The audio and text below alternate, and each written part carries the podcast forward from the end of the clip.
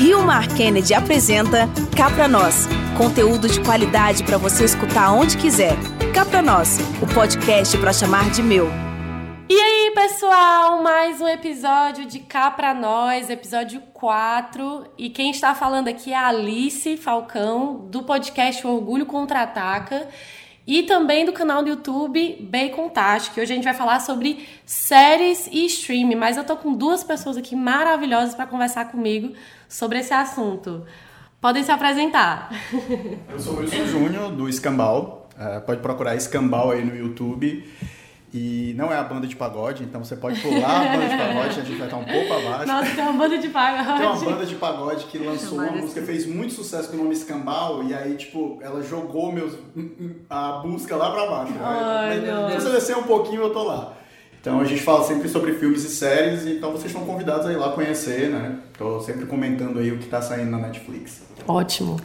Eu sou a Mari Fernandes, eu tenho um site chamado modomeu.com e a gente lá tem podcast, tem canal no YouTube, uhum. falamos muitas e muitas coisinhas, micro coisinhas diárias nas redes sociais e tal. E a gente sempre fala de cultura pop, design e tipo, o que mais der para comentar assim, que a gente se empolgue bastante. Certo. Então, gente, hoje, né, como eu falei, como a gente começou, a gente fala sobre streaming, né, e séries, que na verdade nós tivemos uma evolução muito grande de uns tempos para cá, né, desde, sei lá, 2010 para 2019, né, a gente teve uma evolução na forma como a gente consome séries, né, é, os streams realmente mudaram o nosso comportamento. Porque a gente, para assistir essas séries produzidas aí pelo hollywoodianas, né, e tal, a gente assistiu o quê? Na TV a cabo, né? A gente tinha TV a cabo e de vez em quando aparecia ali na TV aberta, né? Não sei como vocês assistiam mais aonde, assim, série para vocês, antes dos streamings. Era SBT, basicamente. A SBT. série do SBT, sábado de manhã. Tipo, a partir das 10 horas começava Smallville, tal, tal, tal. Eu assistia todas as, aquelas séries até das 5 horas da tarde. Era isso. Ah, eu comecei com Supernatural que era tipo de madrugada uhum. e, e, era maravilhoso. Assim. Eu assistia Friends no, no SBT. Ai, sim, eu sim. também. Friends no SBT, assistia Felicity.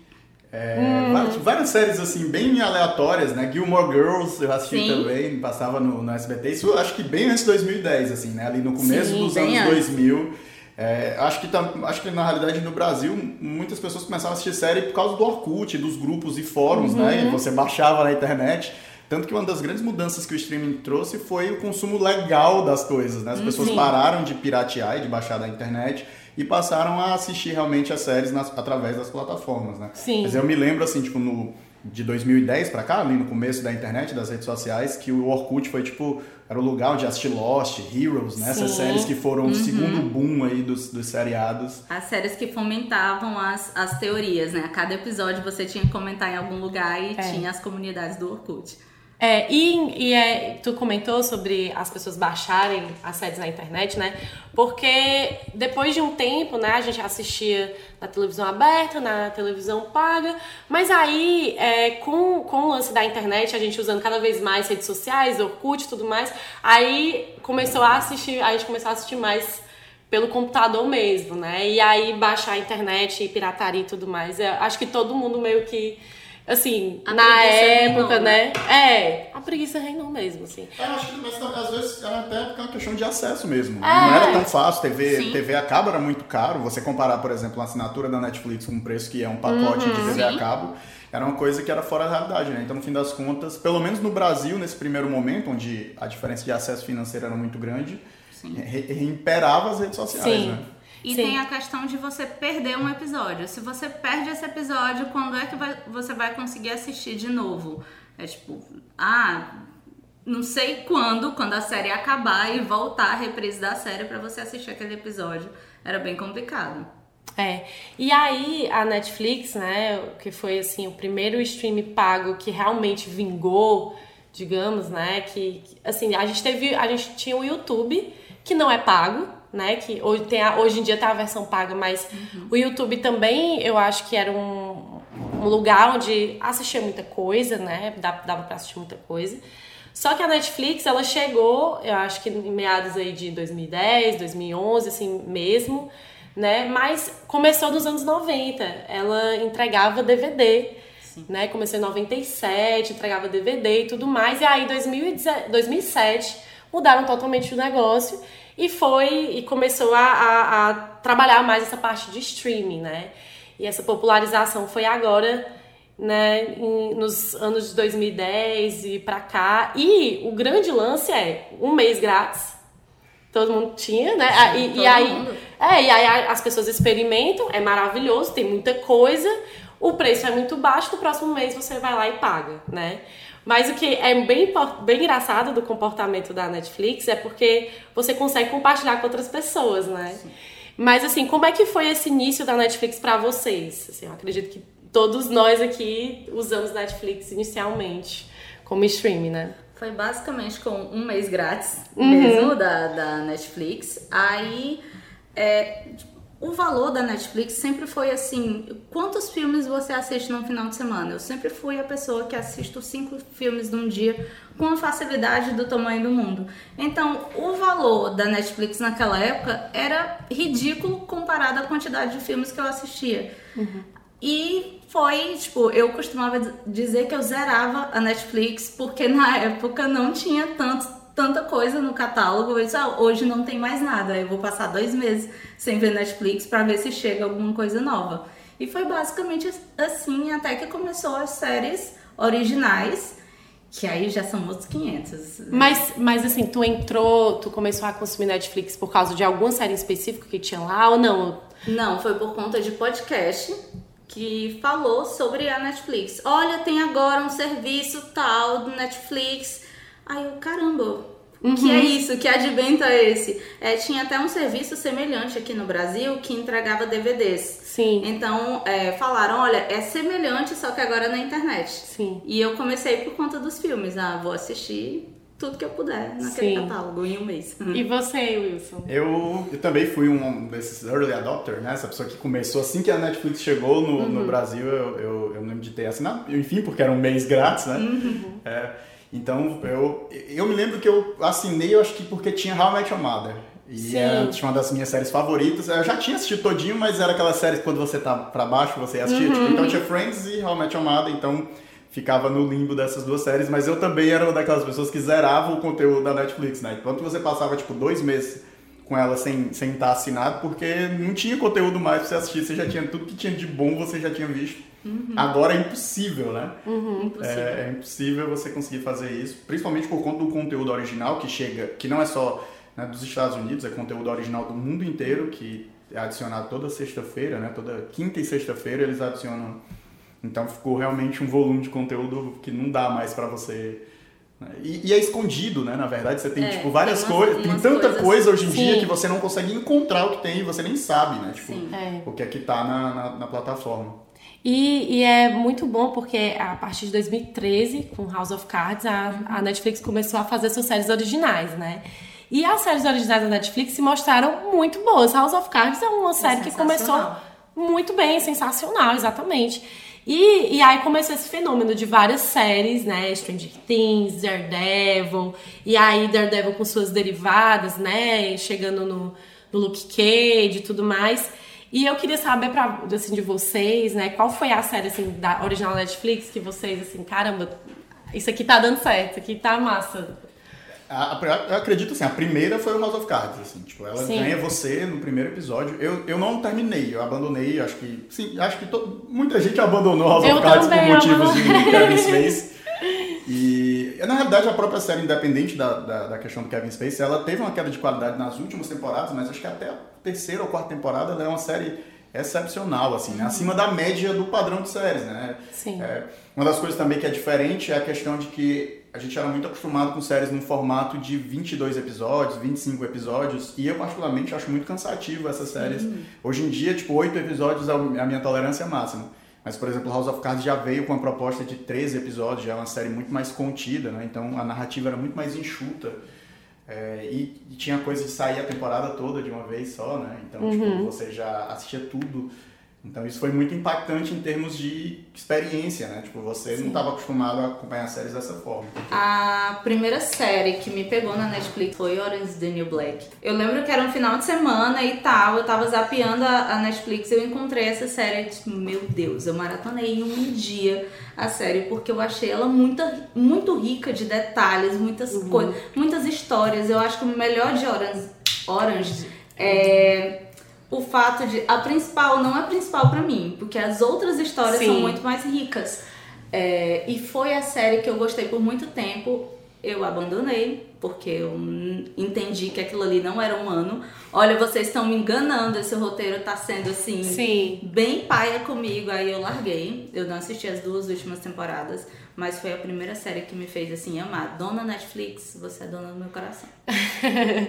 é, pra mim também foi Orange né? Eu foi, eu tava, a gente tava até comentando antes de começar aqui, mas Stranger Things também foi uma que eu me apaixonei, assim, mas foi bem bem depois, né? Uhum. Inclusive, eu acho que Orange foi, assim, um grande motivador para eu continuar na Netflix, porque no início da série, aí eu, ah, eu vou manter a Netflix na minha vida, porque tá bom demais. Mas, assim, isso é bem comum, na verdade, não é uma coisa exclusivamente da Netflix, mas de qualquer série, né, que às vezes acontece. Mas, é, assim, principalmente essas do Demolidor, né? Que aí depois Jessica Jones e tudo mais, que tem uns, uns, altos e baixos muito grandes, né?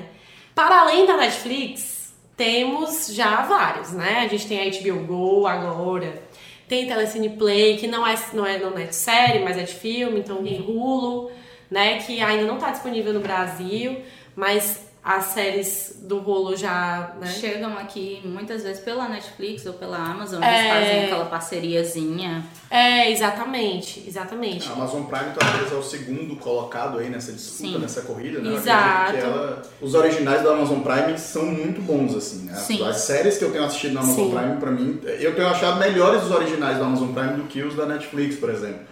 Apesar uhum. de que, obviamente, tem muita coisa boa no Netflix, talvez porque a Amazon Prime tem um volume menor de produção, talvez a, quali a uhum. média da qualidade fica maior, né? Eu também acho isso. As primeiras séries da Netflix, eles tomavam um cuidado maior, porque era mais ou menos uma série por mês, vamos dizer que era assim, eu acho que era bem menos. E agora não. É, toda semana tem duas, três séries sendo lançadas dentro da Netflix, enquanto a Amazon faz um marketing enorme para lançar uma série a cada três meses e tal. E aquela coisa de atores muito bons, roteiro muito bem fechadinho, é tipo muito mais robusto atualmente. A, a, a Netflix, na verdade, ela está incentivando produções. Uma vantagem para mim é clara, assim, em relação à Amazon que ela tem, é o fato de que ela está incentivando produções locais no mundo inteiro, né? E talvez por isso também ela receba muito volume, né? Porque, um, ela, os, a produção é muito independente, né? Tipo, as pessoas que produzem têm total autonomia do que estão fazendo. Uhum. E você, tipo, hoje em dia tem acesso a conteúdos que saem um pouco do eixo hollywoodiano, né? A gente vai ver séries europeias, a gente tem visto muitas séries asiáticas, coisas que não eram comuns cinco anos atrás, né? A gente não Sim. tinha acesso a esse tipo de conteúdo, era um conteúdo realmente muito mais centrado na, em Hollywood. Então isso é, é Talvez seja a grande vantagem da Netflix nesse sentido. Só que, obviamente, né, quanto maior a quantidade, a chance de vir aí um monte de coisas não boas é, é maior. É verdade. E a Amazon Prime, né, nesses, nesses últimos tempos, chegou né, com, com uma nova perspectiva aí, né, balançou muito o mercado, porque o Amazon Prime veio junto com o vídeo e aí com a parte de música e também é, é, a parte das compras, né? Porque o Amazon é esse grande, esse gigante, né? Esse megazord de coisas que eles têm, né?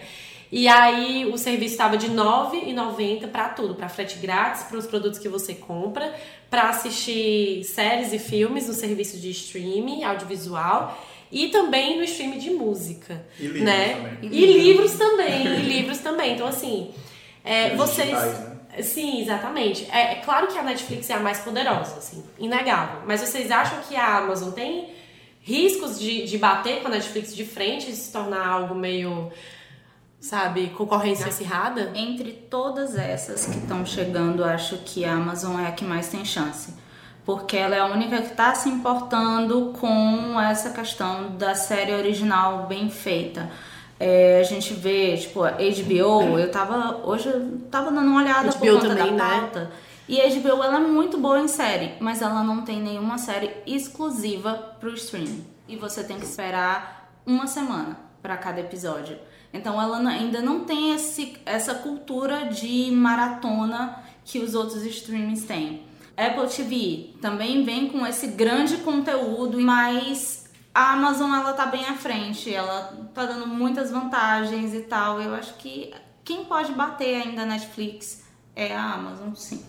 A gente tem um grande prospecto à vista, né, que é a Disney Plus, ainda não chegou, vai sim. estrear esse ano, né, e, e, já vem como um gigante até pelo tamanho do, do, volume de conteúdo que ela tem, não necessariamente os originais, apesar de que já foram anunciados originais, talvez do, da coisa que está maior na cultura pop, né, do que Star Wars, que sempre foi a maior coisa, e agora Marvel também, então os originais vão ser direcionados para isso.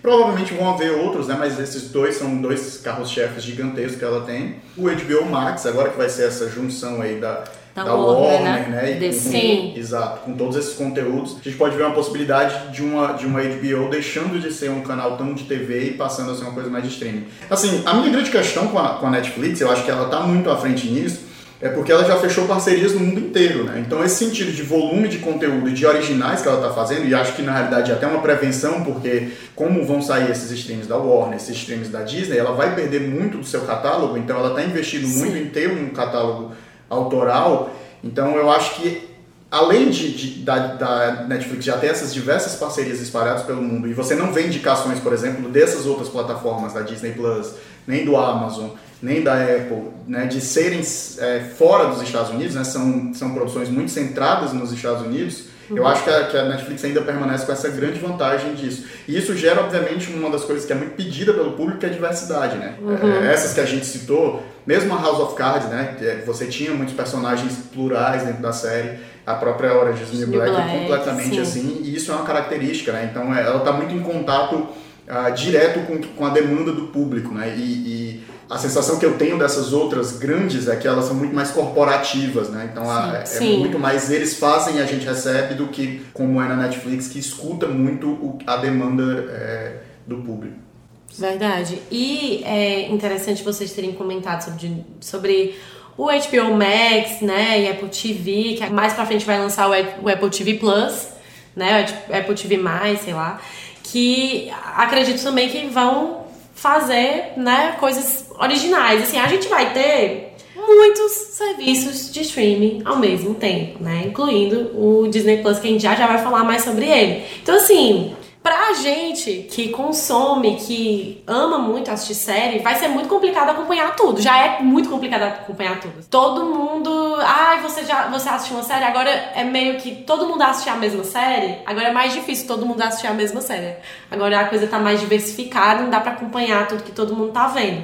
Então, assim, é, para vocês, né? O que, que vocês acham dessa quantidade de coisas, assim? Eu ainda tô muito no eixo Netflix. Eu tenho assinado a Amazon Prime, mas é, o que, que eu acho? A usabilidade da Amazon é muito complicada em relação, se eu for comparar com a Netflix. Uhum. A Amazon tem um, um uma funcionalidade incrível. Quando eu paro a série, eu consigo ver quem são os atores que estão na cena e tal, buscar por eles, saber a filmografia deles, mas é, eu não consigo, tipo, continuar um episódio quando eu parei no dia seguinte e ela é meio quebrada com isso. Então acho que a Netflix ainda é bem, ela bem fideliza nessa parte de usabilidade. Em relação a escolher vai ser sempre muito complicado, porque eu acredito que a gente vai ficar pulando de uma para outra, Sim. dependendo do conteúdo que for lançado. Se ela descuidar um pouquinho, todo mundo sai dela e vai para HBO Max e assim uhum. vai.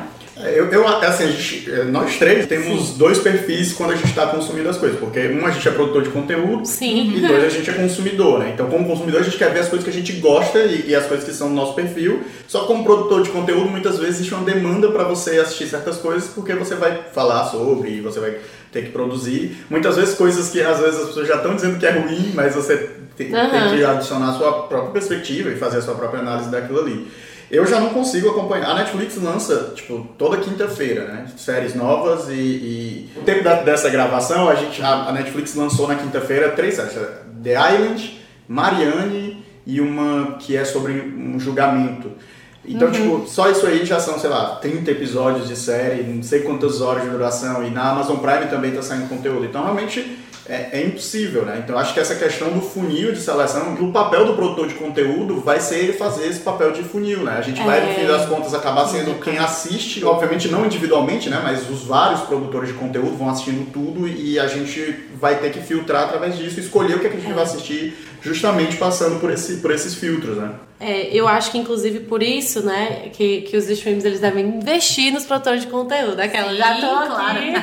tem que investir mesmo, porque a gente vai estar na posição de ser um guia pro público, né? Não vai ter dinheiro que paga. E agora, né, a gente falando da, da Disney Plus, que vai lançar aqui no, no Brasil em 2020, só novembro né? A gente vai demorar um pouco para ter acesso, mas agora no final do ano, novembro, vai ser lançado no, nos Estados Unidos. Assim, eles já, anunciaram muitas coisas que encheram os olhos do público, né? Muita coisa. Já tem até coisas que eu não esperava, assim, que depois eu, eu tava fazendo uma pesquisa para fazer o podcast eu, e eu li, meu Deus, tem até isso, tem até série do High School Musical, assim, tem até série do, do High Fidelity. Então, assim, é, é bem, bem interessante. Tem séries do Star Wars, né? Assim, eu costumo dizer que metade do conteúdo de entretenimento do mundo é da Disney e da outra metade é da Warner, ou seja, da HBO Max, uhum. que vai vir. Então, as duas vão brigar bastante com Sim. isso.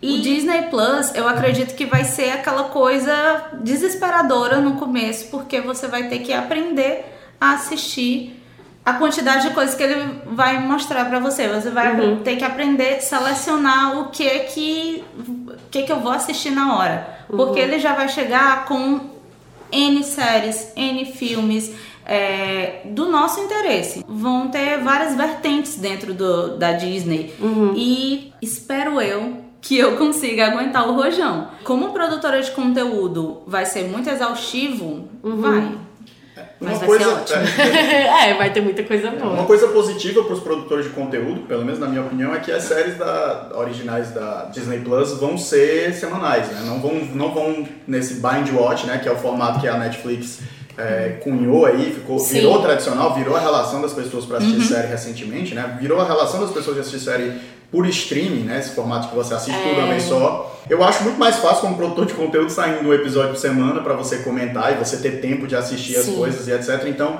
pelo menos nesse sentido é positivo, né? A gente vai poder pelo menos, assim, por mais que seja um volume grande de conteúdo, ele não vai sair todo de uma vez como a gente recebe três séries inteiras por semana da Netflix para poder assistir, né? Pois é. Sim. Eu é. só não sei se as pessoas vão aceitar esse formato. É, porque, porque já estamos todo mundo já, já tá acostumado com o formato Netflix, com o formato Amazon Prime, que você maratona no final de semana e na segunda-feira sai comentando da série inteira. É, eu acho muito legal, porque vai ficar mais é, é, tranquilo de assistir as coisas, mas vai ter muita gente cobrando e pode ter aquela questão de ah, vazou a série, como vazou Game of Thrones, como vazou tal, tal e tal coisa. A demanda do público pode de fato mudar, né? Assim, Mas eu, sinceramente, eu acho que também é uma questão, né? Tipo, por exemplo, se todos as, os streamers funcionarem da mesma forma, como é que isso vai ser recebido pelo é. público? Talvez a, a variância seja uma coisa interessante. A pessoa recebe uma série que ela tem que assistir toda numa semana da Netflix, mas ela recebe um episódio só de uma série da Disney, né? E ela consegue com, é, lidar com essas várias assinaturas que ela tem. É, eu acho que quando a gente estava falando no começo da Netflix, ela mudou tudo, mudou a forma como a gente consome série. Por conta disso, né, que agora a gente pode maratonar uma série que acabou de estrear e tudo mais.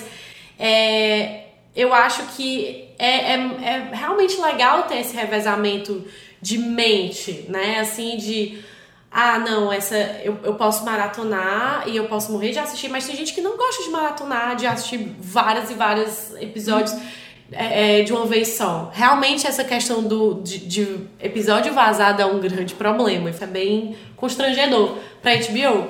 Mas é, como eles vão lançar muitas coisas ao mesmo tempo também, eu acredito que esse lance de ter de ser semanal, talvez seja até mesmo, gente, vamos lançar paulatinamente para as pessoas poderem consumir o máximo que puderem do nosso streaming, para ser uma coisa redistribuída, assim, né? Distribuída para cada um. A verdade é que para eles, em termos de publicidade gratuita, involuntária de rede social, esse formato é muito mais interessante, né? A gente pega uma coisa como Stranger Things, que talvez seja a maior série assim, de sucesso da, uhum. da Netflix, as pessoas falam de, de Stranger Things em duas semanas no máximo. Enquanto, por exemplo, o Game of Thrones com a HBO, você passa três meses falando, né? Tipo, toda semana tem um episódio. Na realidade, essa última foi menos episódios, mas normalmente eram dois Sim. meses e meio, né? Uhum. Dois meses e meio, toda semana, todo mundo tweetando. E, obviamente, isso é um marketing que nós fazemos para essas empresas, né? é, de, de merchandising. Que, e isso, assim, você pega o Game of Thrones, não era uma empresa que talvez lucrasse tanto com merchandising quanto, por exemplo,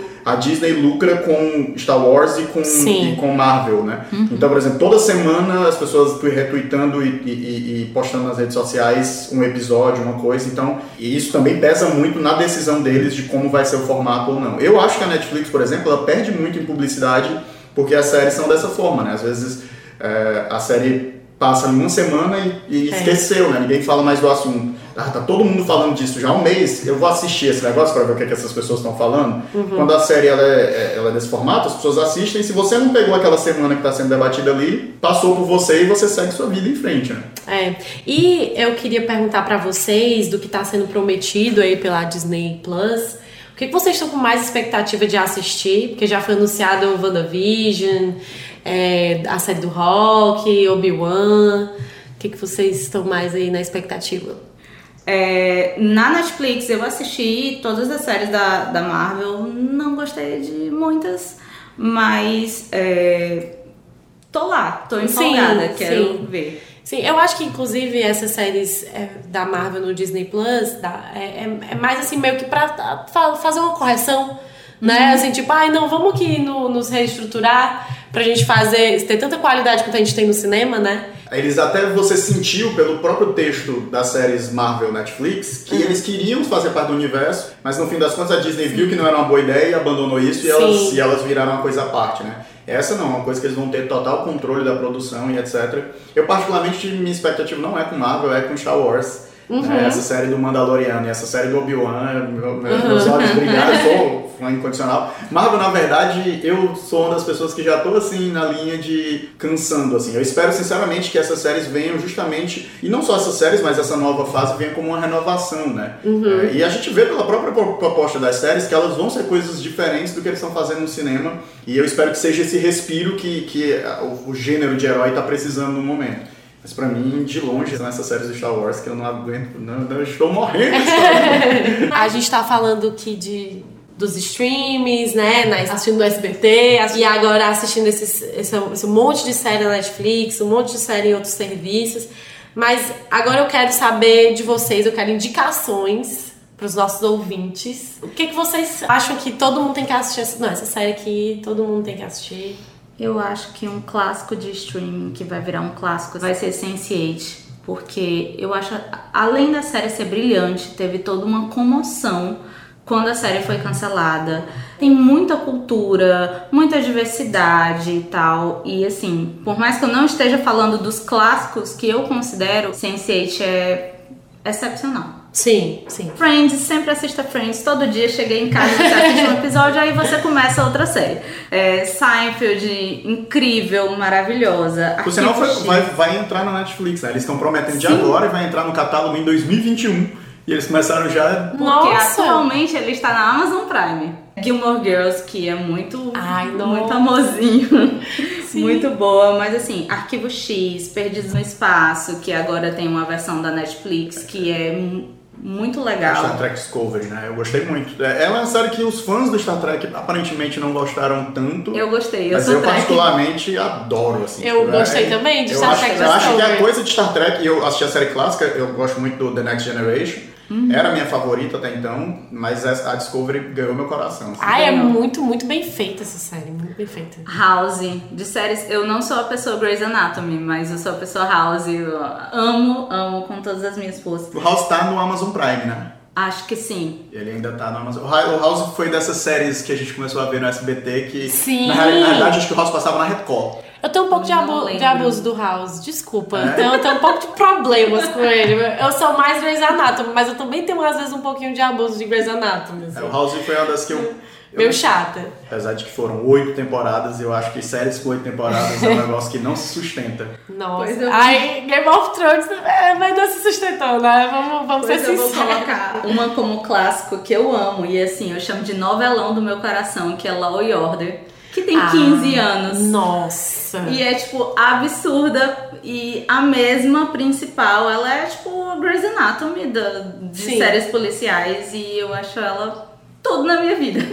É muito curioso, por exemplo, uma coisa que a gente não conversou, mas a mudança que é, por exemplo, lá, lá em Order, e na realidade o próprio House, essas séries dos anos, né, do, do 2000 pro 2010 eram todas procedurais, né, que é tipo, problema da semana, a gente tem, tem ali Sim. um eixo, né, você vai se aprofundando um pouco em cada um dos personagens, mas ela é, tem um problema Sim. da semana para ser resolvido. Sim. E essas séries que a gente vem assistindo nos últimos anos, todas são uma narrativa continuada, né, uma história só. né, Então é, é uma mudança muito drástica, assim, eu, por exemplo, não consigo assistir séries procedurais, assim, se a série, ela começa a parecer procedural pra mim, por exemplo, uma que eu comecei gostando e eu percebi que ela era muito procedural, que foi da Netflix, a Sabrina, o Sim. reboot da Sabrina, eu gostei dos primeiros episódios, mas eu senti que ela era uma série procedural, assim, tinha um eixo temático, mas todo dia, todo, todo episódio, assim, era um problema da semana, aí eu desgostei e, e desisti dela. Eu não sou um fã do, do- dos procedurais aí.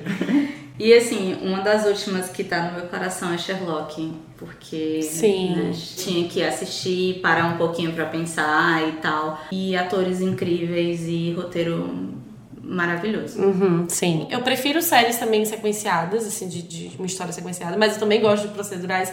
Mas, assim, depende do momento.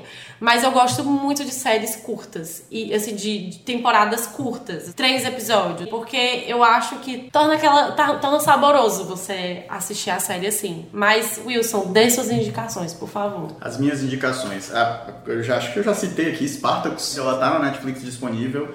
Eu não posso assistir o primeiro episódio dessa série, porque se eu assistir o primeiro episódio, eu assisto as, tempora- as quatro temporadas. É que são três temporadas e um spin-off, é uma série curtinha. O protagonista, né, que vive o Spartacus na primeira temporada, ele pegou câncer e morreu, o Andy Whitfield. Por sinal, tem até um documentário e tal sobre a vida dele. É, normalmente, quando você termina a série de Spartacus, indica o documentário. Mas, assim, falando das séries mesmo, da, das originais da Netflix, esse ano, por exemplo, teve uma série que pra mim, tipo, foi excepcional. Eu assisti ela todinha chorando, eh, convulsivamente, que é uma série chamada Olhos que Condenam. Ela é uma série baseada em fatos reais. Ela conta a história de quatro garotos que foram injustamente condenados por um crime. E eles passaram entre 9 e 14 anos na prisão até que fosse provada a inocência deles e eles soltos. E aí a série ela é é assim, é extremamente impactante, é muito boa. Eu gosto muito, eu gostei muito, por exemplo, da série de ficção científica que saiu, que foi a Altered Carbon, é baseado numa obra, um livro, né? Você pode trocar de corpo, né? Você passa a sua consciência para outro corpo e tal. É uma série meio cyberpunk, tem uma estética super bonita, assim, bem dos neons, né? Que a gente, Sim. que a gente conhece. É, eu tô assistindo, eu maratonei uma que eu já gostava bastante, assisti toda pelo Amazon Prime, que foi The Office, que é um, Ah, é um clássico maravilhoso. Clássico, clássico. E agora eu tô maratonando a versão Parks and Recreation, que Sim. também é maravilhosa, né? Tô, tô chegando, é, tô chegando perto do final já, assim, adorando os personagens. Mas eu também gosto muito dos, ori- dos- originais, né? Esse ano gostei muito do mais recente, que foi o Carnival Row, que é uma série de ah, fantasia e terror, assim, ela é uma série adulta, né? Tem, tem, tem muita violência e tal. É, Saiu uma série maravilhosa que é o Good Homens, que é baseado numa obra do Neil Gaiman e do Terry Pratchett. É um demônio e um anjo tentando impedir o apocalipse de acontecer. É uma minissérie, ela tem seis episódios. É super divertida. Os, os protagonistas é o Michael Sheen e o David Tennant, né? Que as Dois pessoas, é, as pessoas, as pessoas adoram os dois, então são. A série é muito divertida.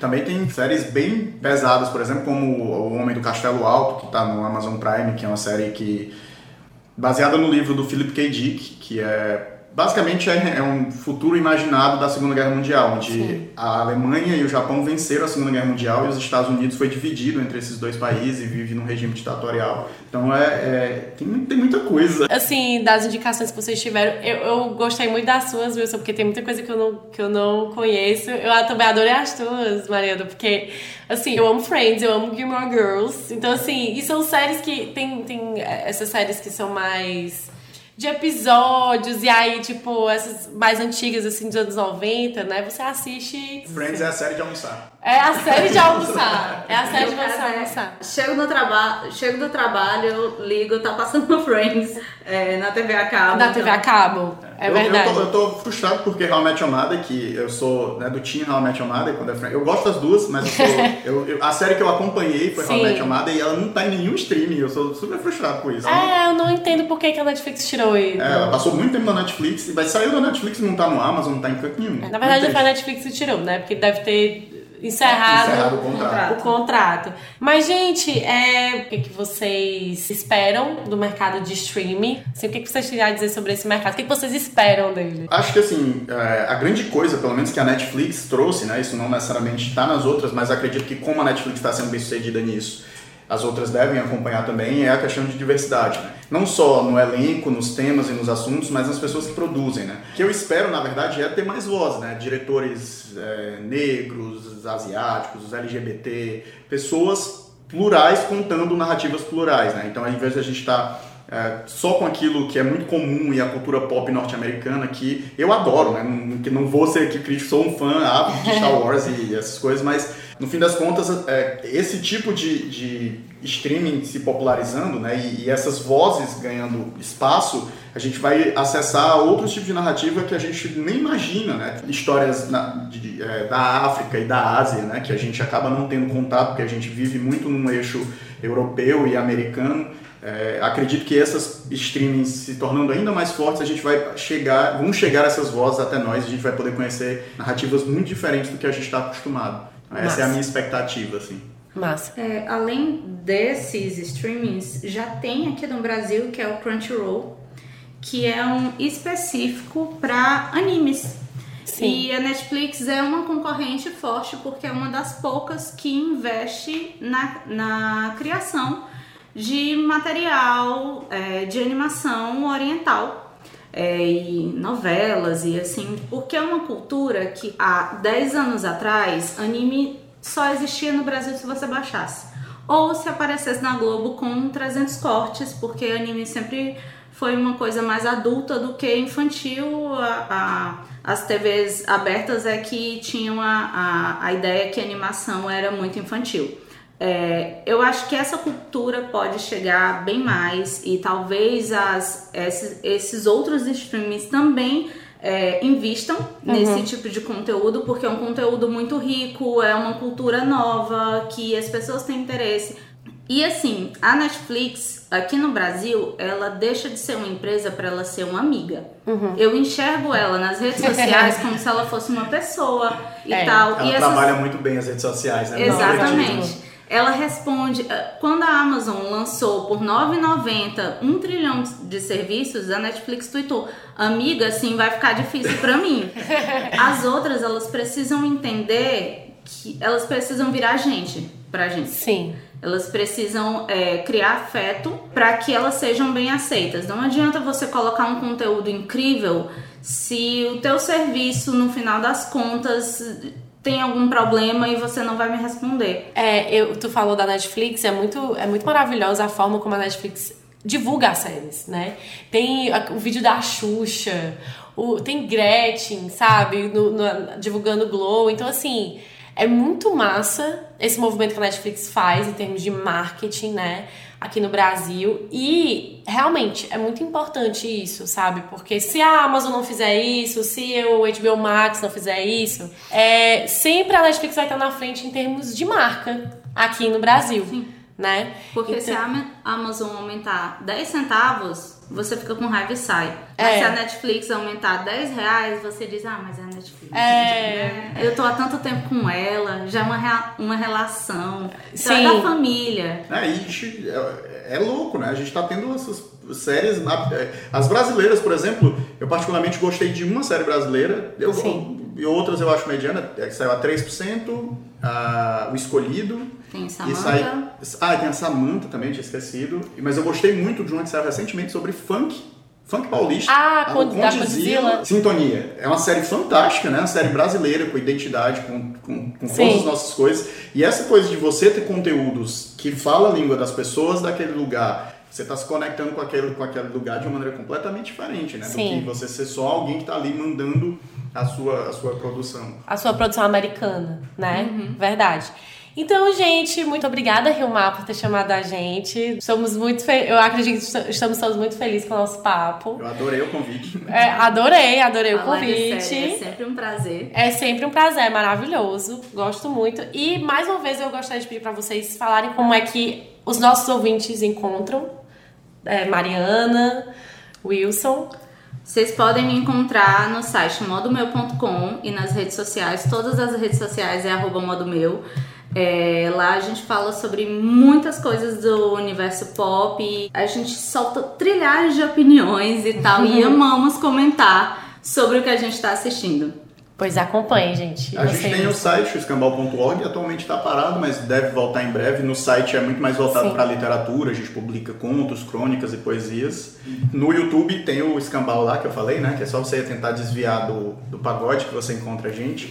E no Instagram a gente é escambanautas. Aí você tá lá e lá no, pelo Instagram eu tô sempre publicando as coisas que a gente está fazendo em termos de, de produção. Né? Eu tô sempre falando muito sobre filmes e séries, de vez em quando eu falo sobre livros. Gosto muito de falar de documentário também. Ah, eu adoro também documentários. Então, gente, muito legal o nosso papo.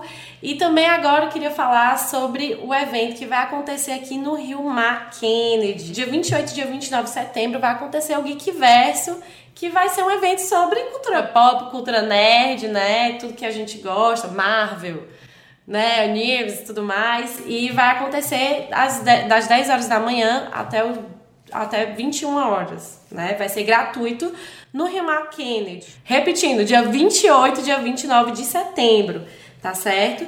E para você, se você quiser sugerir um tema pro Cá Pra Nós, vocês podem sugerir no Instagram, arroba botem a hashtag Cá Pra Nós. Beleza? Comentem lá, digam que gostaram Comentem lá. Eu amei aquele povo. Volta, povo. É, por favor, pede pra gente voltar. tchau, tchau. Muito obrigada. Obrigado, até mais. Tchau. Cá pra nós, o podcast para chamar de meu.